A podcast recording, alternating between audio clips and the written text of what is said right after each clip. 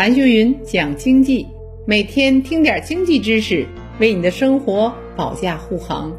大家好，我是韩秀云。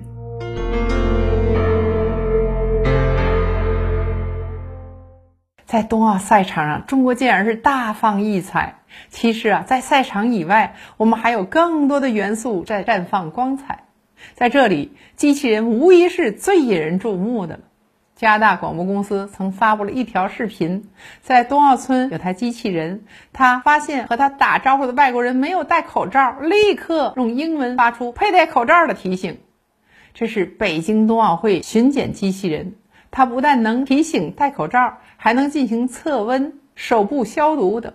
此外呢，冬奥村接待中心还有接待的机器人，它能提供志愿者引导。标识引导可以带运动员来到行李寄存区验证点，大大提升了运动员的办理速度。除了冬奥村，冬奥会主媒体中心餐厅也充满了科技感，是机器人最集中的地方了。整个厨房呢空无一人，厨师和服务员都是机器人。这里有一百二十台制餐机器人，所有的餐饮设备都是自动化的，可二十四小时不间断的运行。菜单上除了有正宗的中国菜，还有汉堡、披萨等西式美味。厨房里完全是透明化的，用手机点完菜，你就可以透过玻璃看机器人烹饪过程了。送餐过程同样是无人化的，在餐厅顶部有一条条透明的玻璃轨道，机器人大厨炒好菜后，机器人服务员会送过来，然后根据点菜顾客的位置计算出最优的路径。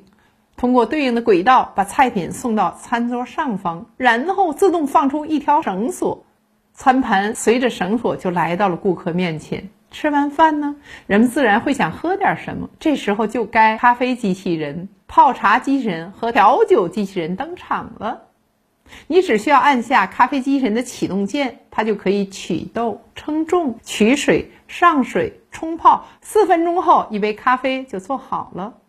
泡茶机人同样很熟练，它可以自动投茶、注水、出汤，欣赏它泡茶也是一种乐趣。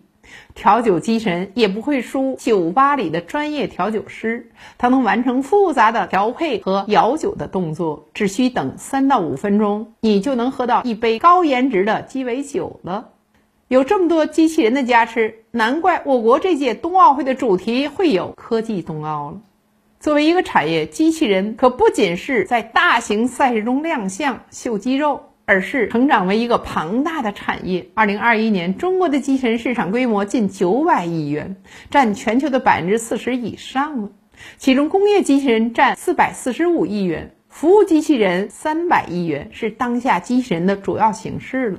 实际上，我们对于机器人的认知还有一点狭隘。认为只有长得像人，甚至像人的某一部分，你比如说手臂，这才叫机器人，这是不对的。在我看来，只要具备新技术，能够代替人类工作，就可以叫机器人。它甚至可以只是一套系统。你比如说自动驾驶系统，将来成熟了就可以代替人开车哟。那么搭载了自动驾驶系统的车就是机器人。所以未来机器人的市场空间非常大，会超过我们的想象。对于冬奥会，你还发现了哪些有趣的事儿呢？欢迎留言哦。好了，这一期就到这里，让我们下一期接着讲。